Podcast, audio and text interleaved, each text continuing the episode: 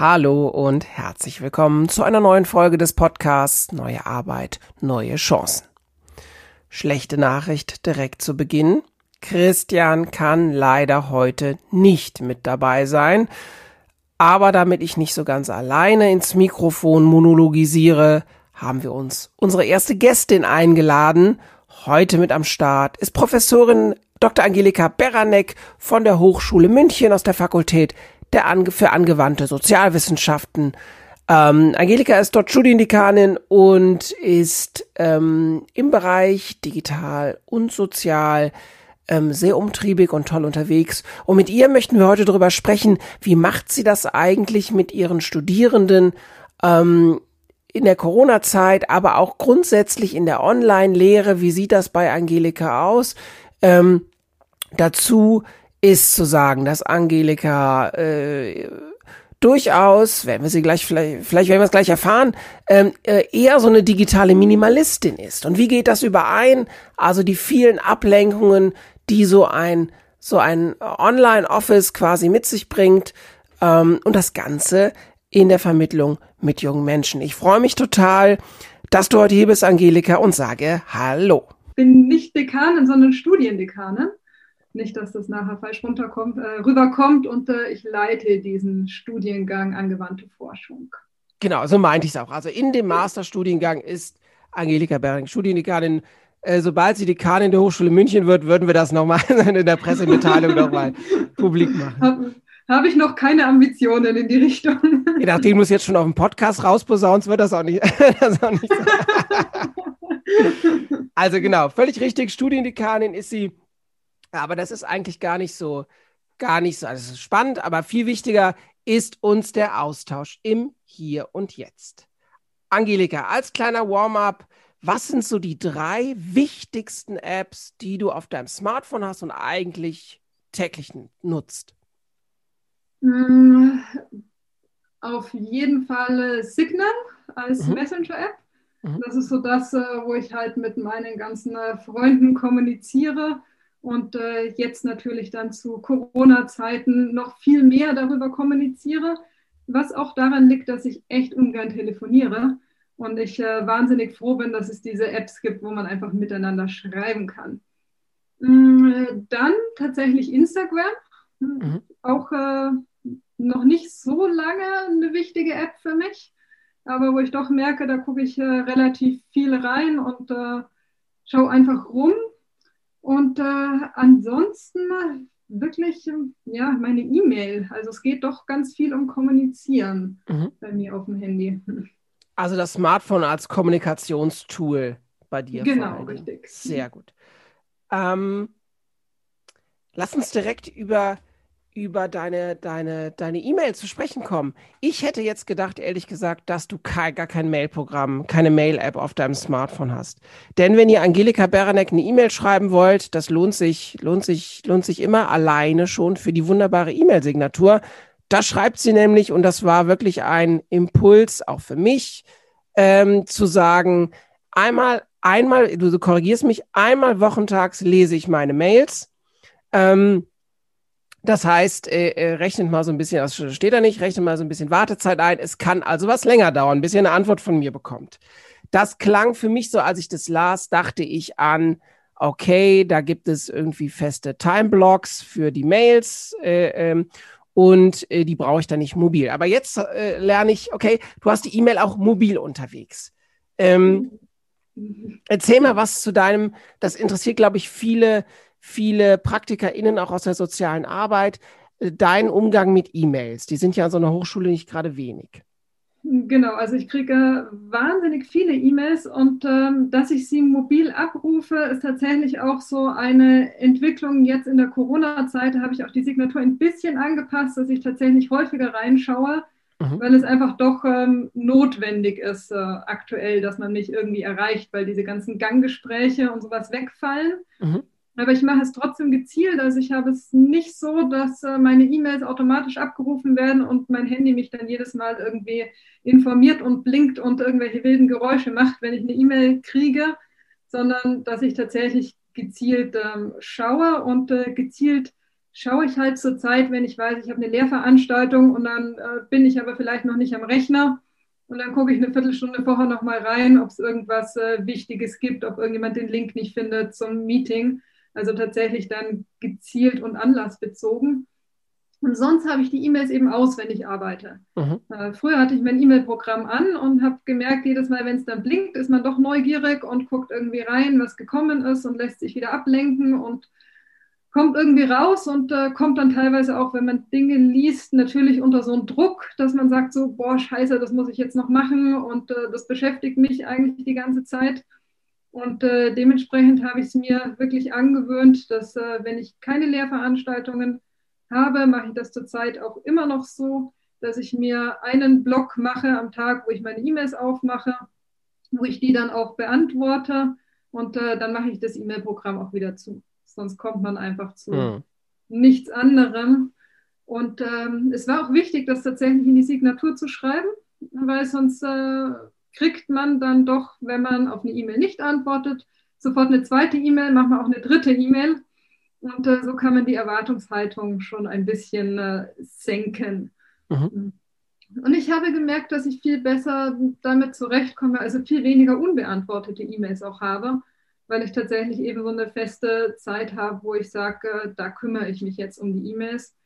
Und ähm, das auch nicht morgens, sondern äh, als allererstes, wenn ich relativ produktiv bin vormittags, mache ich was anderes. Und die E-Mails kann man meistens dann auch noch machen, wenn man schon ein bisschen müde ist. Äh, funktioniert ja. das auch noch ganz gut. Also erstmal aktiv in den Tag starten ähm, und, und die Energie da nutzen.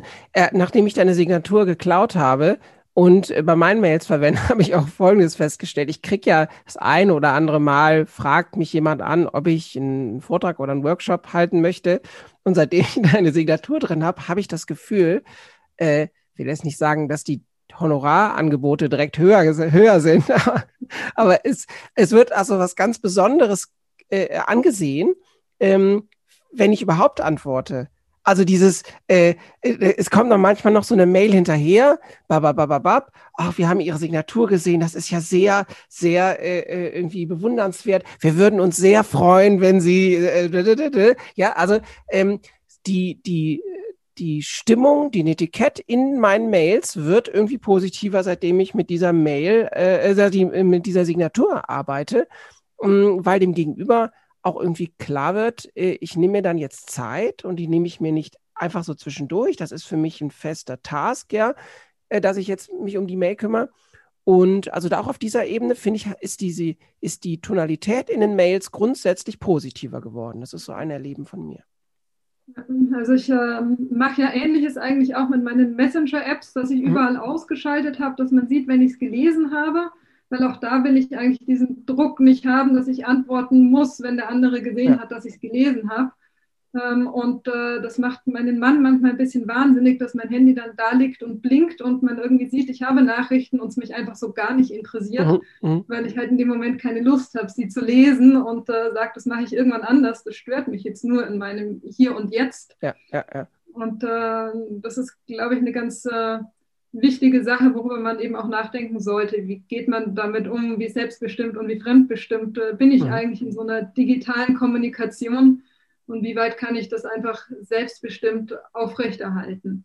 Und ja. äh, da gibt es ja wahnsinnig viele Einstellmöglichkeiten mittlerweile auch, dass man auch Leute priorisieren kann und dann sagen kann, da kriege ich irgendwie, die kommen durch, die anderen kommen nicht durch. Und äh, man sich da eigentlich, wenn man sich ein bisschen damit beschäftigt, ganz gut auch seine Selbstbestimmtheit in der Kommunikation behalten kann. Ja. Na, wie du sagst, ich finde, ganz viel ist schon gewonnen, wenn die Notifications aus sind oder wenn es nicht auf dem Startbildschirm ist, irgendwie die, die, äh, äh die Messaging-App oder die Social-Media-App. Mhm. Ähm, frage ich mich gerade, wenn Studierende so mit dir kommunizieren dürften, wie sie wollten, würden sie dir nicht eher eine Signal-Message schreiben als eine E-Mail? Und wenn, wenn das so ist, äh, Hypothese, wäre das okay für dich? Darfst du das? Magst du das? Willst du das? Würdest du das wollen? Nee, will ich eigentlich nicht. Deswegen habe ich auch noch nicht drüber nachgedacht, wie sie mit mir kommunizieren würden, wenn sie mit mir kommunizieren dürften, wie auch immer sie wollen. Mhm.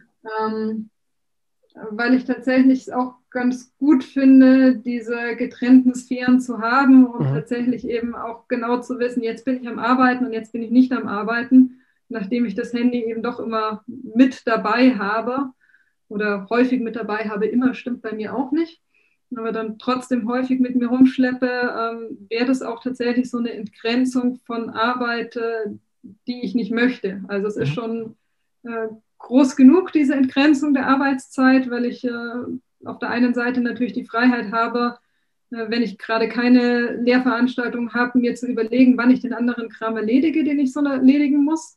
Und ich dann tatsächlich viel am Wochenende auch arbeite, aber dafür unter der Woche mal in der Boulderhalle zu finden bin.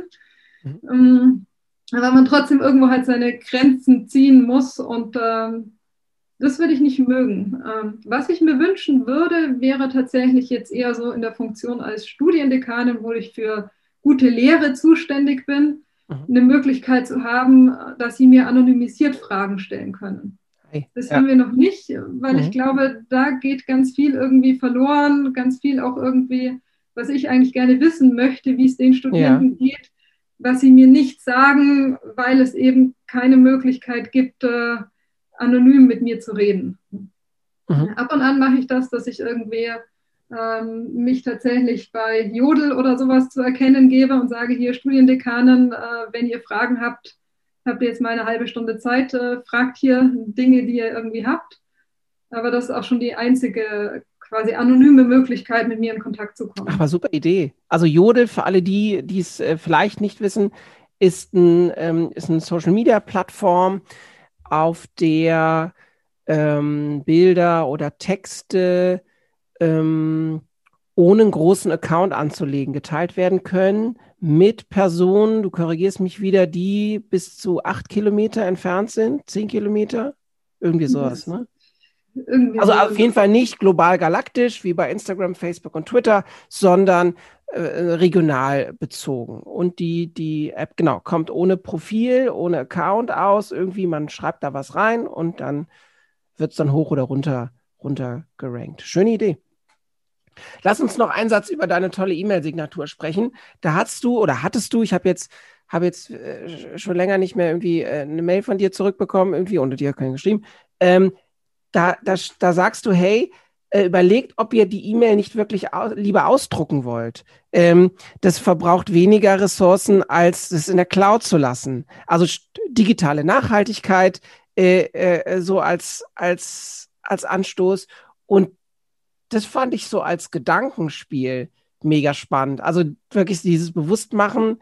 Ähm, also viele papierlose Büros argumentieren ja genau damit. Wir sind so wunderbar umweltfreundlich, bei uns wird kein Baum gefällt. Ähm, aber natürlich, wie, wie wird der Inhalt in der Cloud äh, ähm, am Laufen gehalten? Ja? Also wie wird die Cloud am Laufen gehalten, dass man die Inhalte draufpacken kann? Ähm, das heißt, du bist nicht papierlos unterwegs in deinem Büro?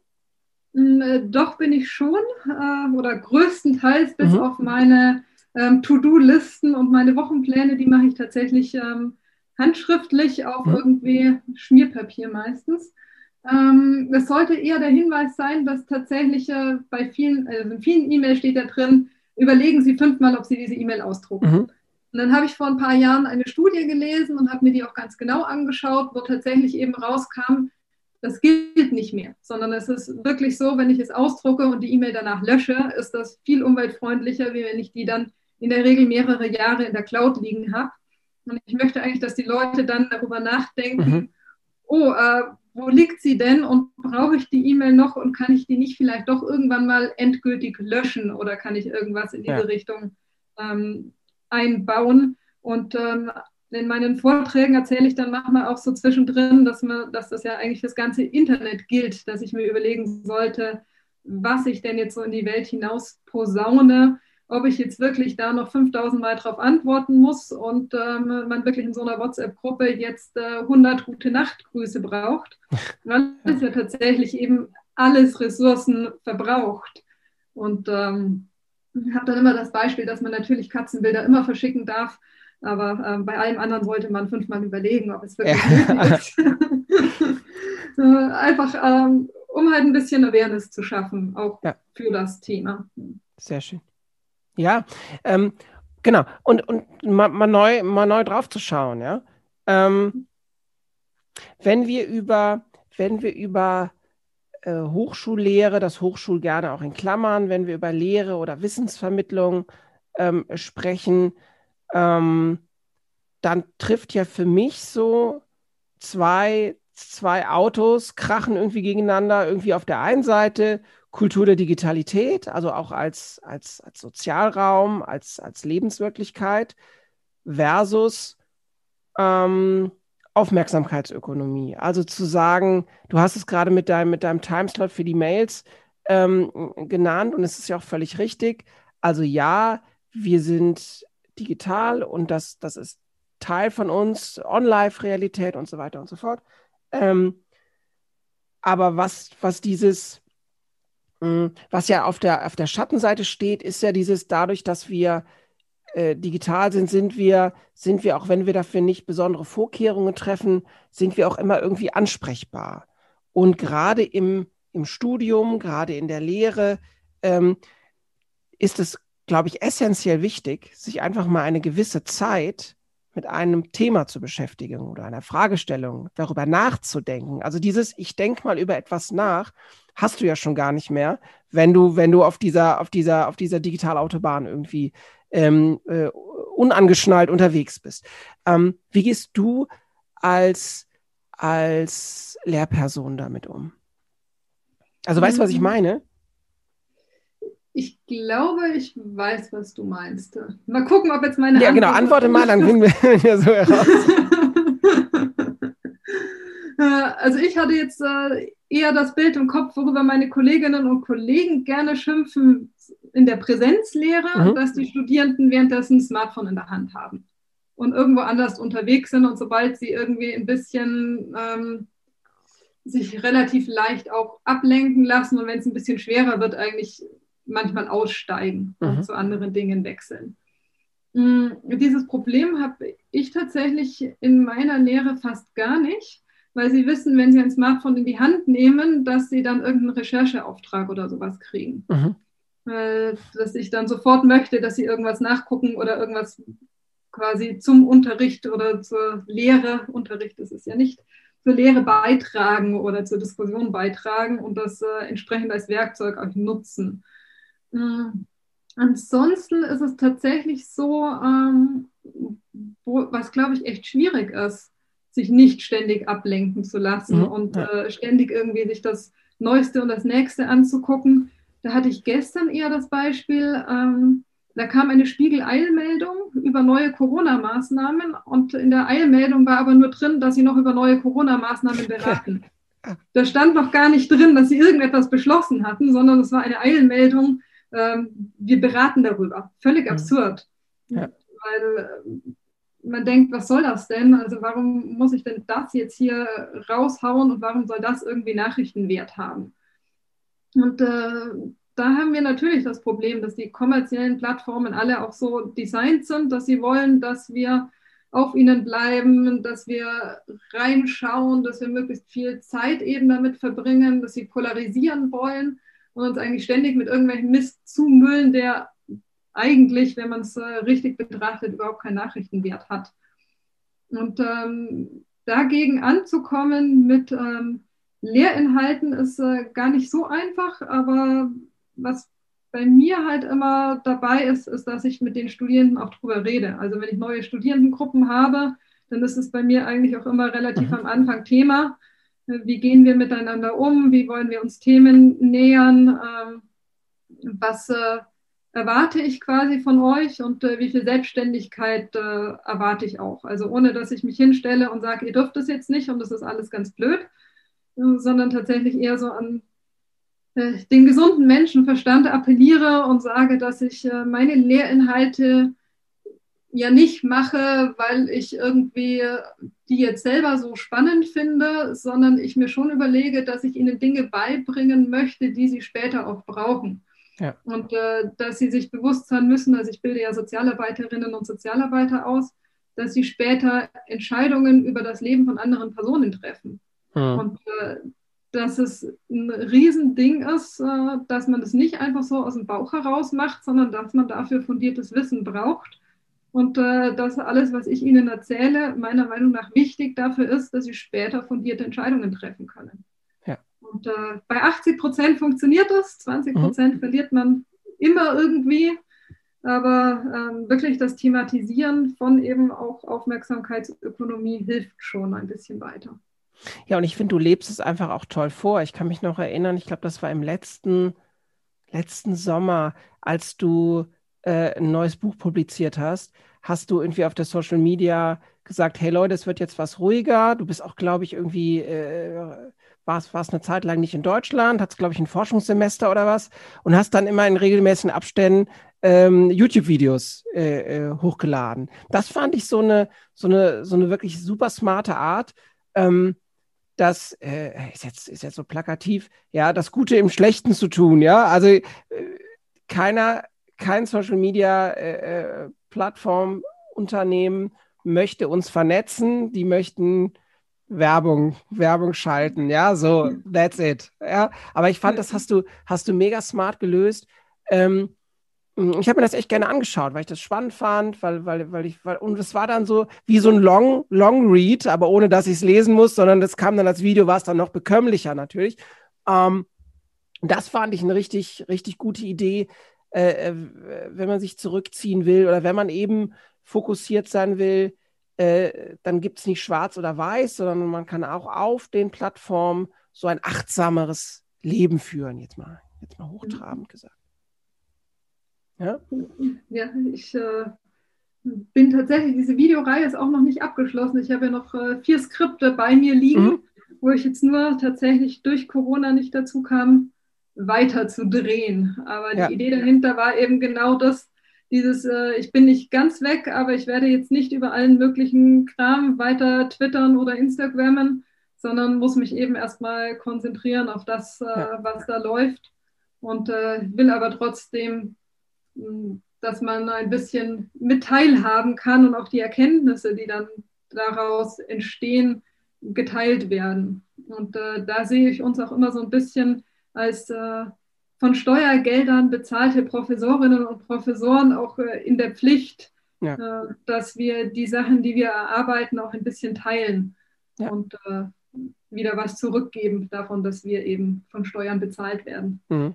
Sehr, eine sehr schöne Einstellung, Angelika. Ich hoffe, das findet hier, falls äh, HochschullehrerInnen, äh, Lehrende hier mithören, das findet hoffentlich äh, Nachahmungscharakter, weil genau das äh, äh, finde ich ist genau der Punkt. Ja? Ähm, wir waren mal in Bremen gemeinsam auf so einem Medienfachtag. Und dann äh, haben, wir, haben wir beide sprechen dürfen. Und ähm, das Publikum war, war vielleicht eher was konservativer, ist auch okay. Und dann hast du das Bild aufgemacht, hey, äh, ihr schimpft auf die, auf die jungen Leute mit ihren WhatsApp-Chats, die in der, im Zug sitzen und sich WhatsApp-Nachrichten hin und her schreiben und beklagt die Verkümmerung der Kommunikation. Äh, äh, ich finde, das ist total schlau, dass sie das so machen. Wollt ihr denn lieber, dass sie sich das durch das Zugabteil rufen? Ja, also dieses, dieses, dieses Bild von der, von der, von einer Jugendkultur, die durch Digitalität äh, eher verharmt als, als das weiterentwickelt auch, ja. Mhm. Da hast du so ein dem hast du so einen Spiegel schön vorgehalten. Und das, das, äh, äh, warum erzähle ich das? Das führt mich zu so einem Blogartikel auf Medienpädagogik-Bayern. Da habe ich den gelesen, äh, äh, was wollen Kinder heutzutage eigentlich? Und da, da sieht man dann so ein, sieht man dann ein einfaches Schaubild, äh, falsche Antworten und richtige Antworten. Und dann nehme ich euch mal so bei zwei, drei, vier die ich, die ich richtig gut fand äh, von Angelika mit, ja. Also einmal falsche Antworten, Computerspiele zocken. Richtige Antworten, Abenteuer erleben, Spaß haben, sich mit anderen messen, Respekt genießen, Anerkennung finden. Falsche Antworten, ihr ganzes Leben posten.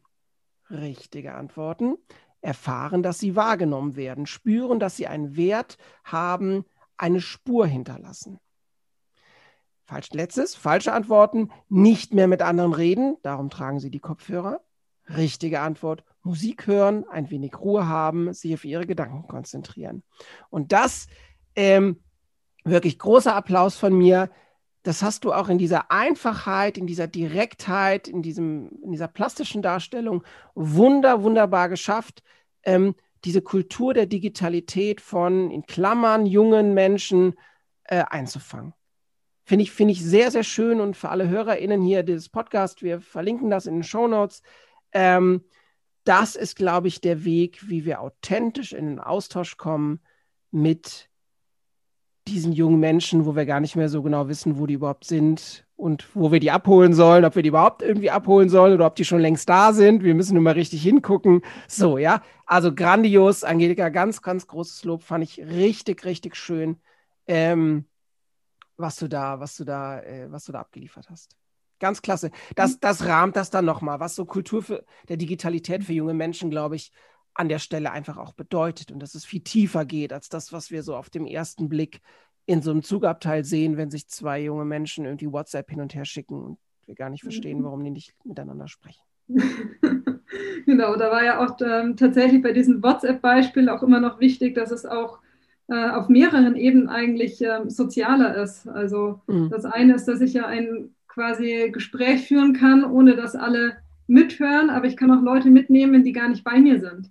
Also das Argument habe ich eben von Jugendlichen selbst auch häufig gehört. Aber was ist denn mit der XY, die ist krank zu Hause? Wenn wir uns jetzt so unterhalten, dann kriegt die das ja gar nicht mit. Und wenn wir das eben in WhatsApp machen, dann kann sie sich daran beteiligen und ist trotzdem irgendwie bei uns. Und ähm, das ist mir immer sehr wichtig, tatsächlich ähm, nicht über Jugendliche in dem Falle zu reden, sondern tatsächlich eben auch mit ihnen und da dahinter zu schauen. Und äh, diese Panik, die ich ganz oft äh, auch bei Sozialarbeiterinnen Sozi ähm, und Lehrerinnen und Lehrern erlebe, dass ähm, jetzt auch schon wieder so ein neues Netzwerk da ist und wir wissen überhaupt nicht, was wir damit anfangen sollen, so wie jetzt bei TikTok gerade, wo dann ist so, was ist denn das jetzt schon wieder? Ähm, die kann ich dann äh, manchmal auch so ein bisschen nehmen, indem man tatsächlich eben klar macht, es geht nicht um die eigentliche Plattform, sondern es geht um viel grundlegendere Dinge, um elementare Dinge, die es schon immer gab. Und äh, das Schönste war, dass nach einem Vortrag von mir tatsächlich ähm, jemand, der am Anfang sehr, sehr kritisch war, am Ende gesagt hat, wenn ich mir das so anhöre, dann hätte ich mir eigentlich zu meiner Jugend diese digitalen Medien auch gewünscht. Ja, yes. Ja. Weil es doch irgendwie praktisch ist und äh, man dann eben merkt, was man tatsächlich alles damit machen kann. Man kann das auch wunderbar so an den Entwicklungsaufgaben im Jugendalter aufmachen und kann erklären, über welche Plattformen wie welche Entwicklungsaufgaben mittlerweile bearbeitet werden. Ähm, dass da natürlich überall auch äh, die negativen Seiten und Gefahren mit einhergehen, das ist, äh, glaube ich, relativ klar. Aber da muss man als Erwachsener dann halt auch zur Seite stehen und auch gucken, was kann ich denn beitragen. Und dafür muss ich nicht jede Plattform verstehen sondern ich muss einfach auch eine bestimmte Haltung haben, ich muss meine Werte vertreten und äh, dann eben tatsächlich mit den Kindern, Jugendlichen ins Gespräch kommen, um da irgendwie erzieherisch tätig zu werden, ohne diesen erhobenen Zeigefinger und ja. ohne irgendwie die Vorverurteilung, die wir ja häufig haben. Ja, ähm, und da, da, das, das Spannende ist ja wirklich, dass es dann, dass das Ganze ja in so einem Klima passiert, in dem, in dem Social Media Plattformen ja was ganz anderes wollen. Ne? Also umso spannender äh, äh, äh, und umso wichtiger, glaube ich, auch diese Einordnung, die du, die du eben so genannt hast mit den Studierenden. Also dass es, dass es toll ist, auf YouTube, ähm, auf YouTube Videos von dir zu sehen. Aber wenn ich, wenn ich äh, äh das Video sehe und danach dreieinhalb Stunden Katzenvideos jetzt mal ausgenommen, aber, aber, aber Nonsensvideos mir anschaue, dann ist schade, ne? Also gar nicht so sehr die Frage, bringt Social Media überhaupt was, sondern bringt es was in dem Verhältnis zu der Zeit, die ich mit diesem Medium verbringe.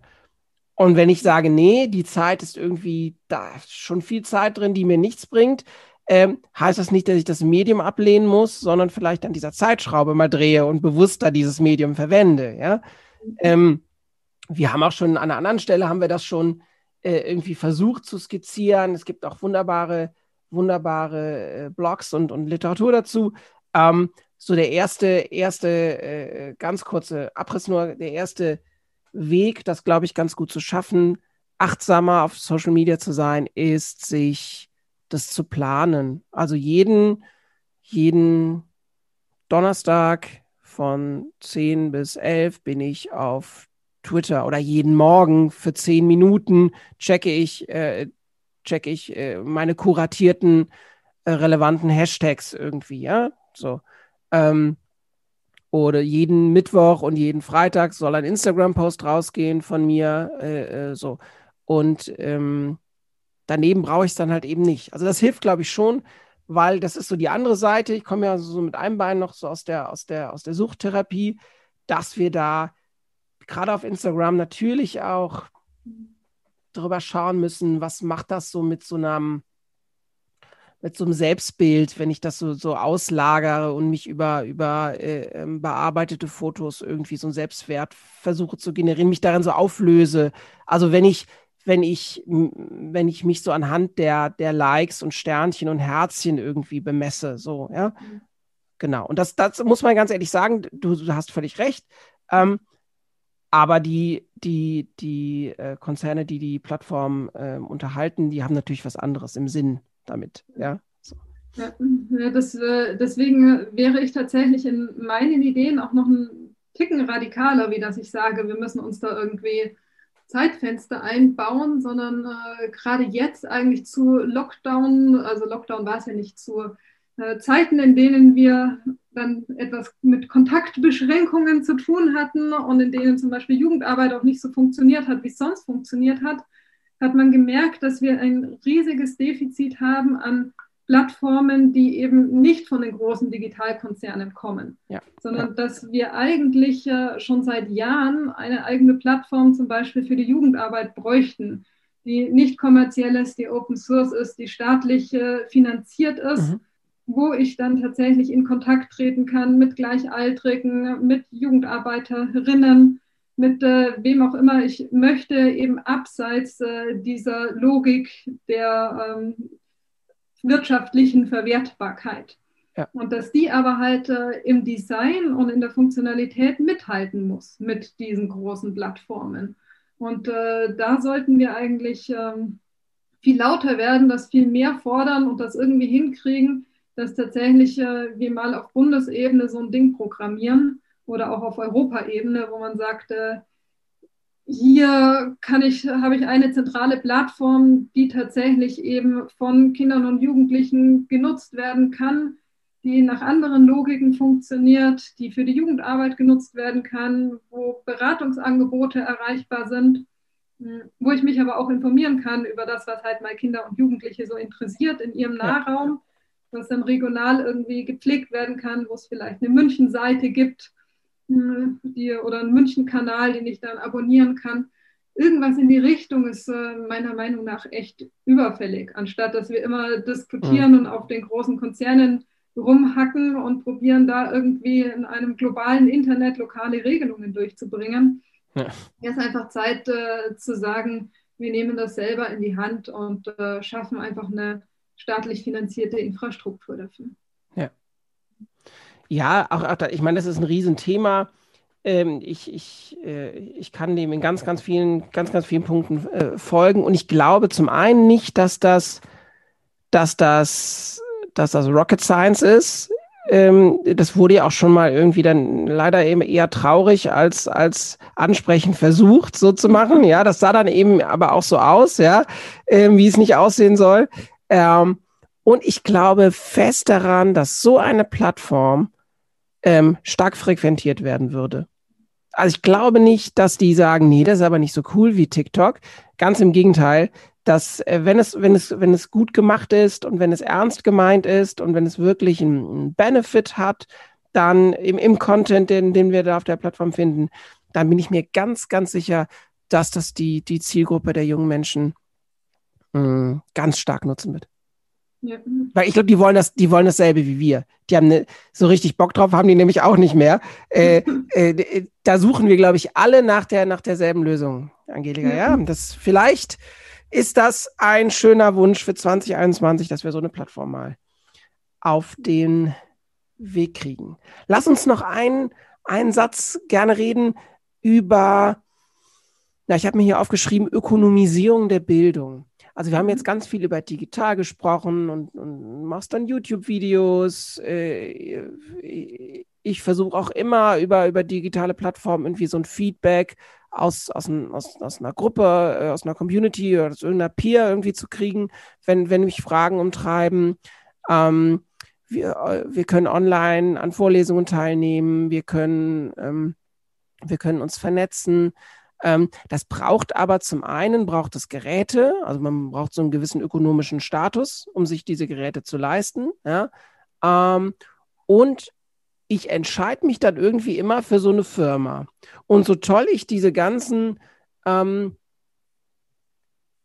Microsoft Education, Apple Education Anwendungen finde, die sehen auch alle mal ganz schick aus, äh, heißt das am Ende, bin ich, stehe ich unterm Dach Apple oder unterm Dach Mike oder Google, ja, Microsoft oder Google. So die drei Möglichkeiten habe ich. Tor 1, 2, 3. Die, die, diese drei äh, reden natürlich nicht untereinander miteinander ähm, sondern ich, ich hoppe dann wirklich wie bei dieser, wie bei dieser Fernsehsendung, äh, hoppe ich von Tor 1 zu Tor 2 zu Tor 3 zu Tor 1 zu Tor 3 zu Tor 2 hin und her und hin und her und habe am Ende drei Abos da und habe vielleicht Probleme, wenn ich, wenn ich in der iPad-Klasse bin und auf einmal ende, endet, endet, ändert Apple mit den Apple Teacher-Geschichten äh, Lerninhalte und sagen, nee, für uns ist jetzt aber viel wichtiger, dass wir jetzt das und das machen äh, will jetzt gar nicht so böse, verschwörungserzählungsmäßig, weil dann verkaufen wir mehr das und das, ja. Aber natürlich ist es klar, dass wenn wir sagen, hey, wir sind jetzt eine tolle iPad-Klasse, wir sind jetzt, wir sind jetzt alle bei, bei Microsoft äh, 365, heißt das ja auch, dass wir uns irgendwie an so ein Unternehmen binden. Wie stehst du dazu ähm, äh, aus deiner Perspektive als Lehrende? Hm, also du hast äh, zum einen Amazon vergessen. Aber, genau, die Server sind alle bei Amazon, genau, richtig. nee, die, äh, weil die gerade an den Hochschulen total rumbaggern. Mit okay. ihren Cloud-Angeboten ja. und teilweise irgendwie Innovationslabore einrichten und sponsern über zwei Jahre mit Mitarbeitern und äh, keiner weiß, wie es dann nach den zwei Jahren weitergeht. Mhm. Also die sind da ganz äh, krass dran und ähm, die Entwicklung ist ja nicht neu. Also die haben wir tatsächlich auch schon bei den Schulbuchverlagen in gewisser Art und Weise. Oder ähm, wenn es um, ich erinnere mich an diese Riesendiskussion mit den zugelassenen Taschenrechnern, dass man irgendwie hm. von zwei Marken die kaufen muss, die viel teurer sind wie irgendwie andere Taschenrechner, die genau das Gleiche können, weil sie halt irgendwie ein zugelassenes Lehrmittel sind. Und ähm, das äh, ist auch was, was ich tatsächlich wahnsinnig kritisch sehe, wo ich aber auch ähm, selber gerade nicht so richtig rauskomme. Also in meiner Lehre nutze ich gerade Zoom, mhm. Obwohl ich die äh, einige politische Entscheidungen, die Zoom trifft, ähm, überhaupt nicht äh, nachvollziehen kann und auch nicht unterstützen möchte. Aber es ist halt gerade das Mittel, was ich äh, verwenden kann, um ordentlich Fernlehre zu machen. Was großartig anderes funktioniert einfach nicht in der Qualität, ähm, und mit dem Funktionsumfang, den ich gerne hätte, obwohl wir vieles ausprobiert haben. Also letztes Semester haben wir gefühlt jede Woche unsere Tools gewechselt, mhm. um irgendwo mal auf einen äh, grünen Zweig zu kommen. Ähm, auch da wäre es tatsächlich was, äh, wo ich äh, noch ein bisschen mehr regulieren würde. Also es ist wirklich dieses Ding zwischen, es funktioniert halt, natürlich funktioniert das und es ja. ist irgendwie ähm, gut und toll, dass es da ist. Aber auf der anderen Seite, genau wie du meintest, äh, habe ich halt eine, eine Datenauswertung hinten dran hängen, je nachdem, welche Verträge dann sind, ähm, abgeschlossen würden. Und ich habe eben tatsächlich dieses, dass ich Kindern bestimmte Geräte aufdrücke, die sie dann wahrscheinlich die nächsten 20, 30, 40 Jahre an dieser Firma irgendwie kleben bleiben werden. Mhm. Und das wissen ja die Konzerne auch. Hm, auch da bräuchten wir eigentlich tatsächlich was äh, staatliches oder was äh, Open Source äh, Angebote. Aber mh, mm, das ist halt auch, es gibt ja einige Sachen, gerade was jetzt so Lern in Lernplattformen angeht, wie irgendwie Moodle etc., die aber halt auch alle nicht mit diesem Geld hinterlegt sind, wie es halt einfach äh, die großen Konzerne können und äh, tun. Und auch da würde ich mir einfach wünschen, dass da mehr Geld noch reinfließt.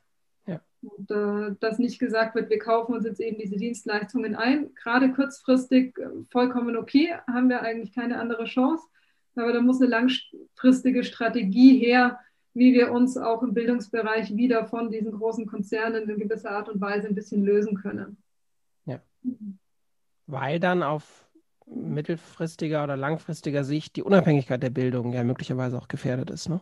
Genau, richtig. Ja. Also das ist was und ähm, tatsächlich eben auch äh, gerade eben sowas wie Daten von Kindern und Jugendlichen, wie sie was wann lernen, wie so ein Lernfortschritt mhm. ist, das sind ja höchst sensible Daten, die man äh, dann später auch mal für irgendwas äh, anderes verwenden kann, wo es darum geht, irgendwie ähm, zu sagen, wenn du dich irgendwo bewirbst, dann äh, gucken wir doch mal, wie war denn so dein Lernfortschritt die letzten Jahre, wie warst du denn in der fünften Klasse in Mathe, hast du das und das hingekriegt, also dass einem da einfach Dinge nachhängen können, die einem nicht nachhängen sollten.